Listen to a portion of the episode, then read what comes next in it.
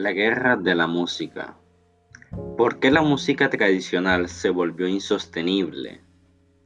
¿Y por qué la nueva música es mejor para la industria de la música?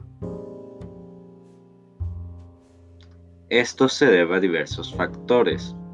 Antes, cuando querías producir música, requería muchas personas, cantantes, músicos, coristas, productores, entre otros, los cuales demandaban diferentes recursos logísticos, empatía, ya que les tomaba tiempo para coordinarse y acoplar sus ritmos de trabajo y creación.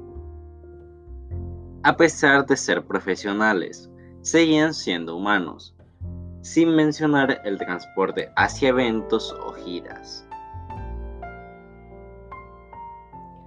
Ahora con la digitalización de la información, solo se necesita a los productores y el cantante, ya que todo el instrumental está en la computadora.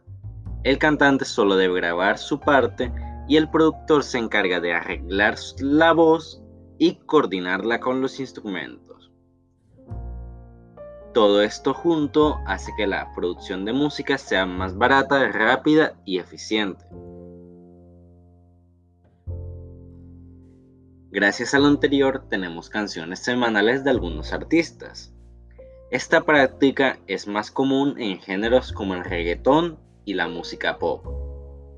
Por el contrario, la música producida tradicionalmente sigue siendo preferida por algunos artistas que consideran que los valores y características acústicas no se pueden conseguir digitalmente.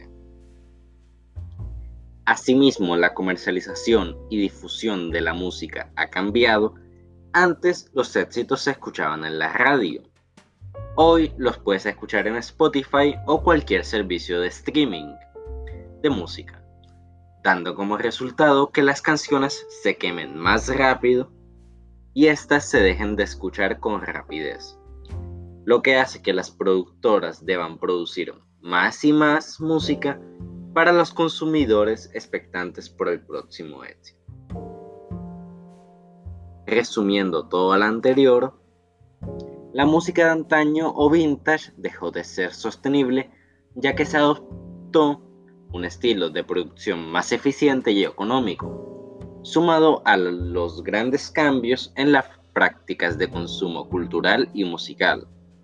Los modos y medios son otros intervenidos por la tecnología, lo cual facilita la producción y distribución de esta, pero en muchos casos afecta la calidad, la pertenencia y el compromiso del cantante con su comunidad y su cultura, pues prevalecen los intereses económicos a los artísticos.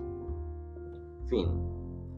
Seguirá la guerra musical Mateo Salón.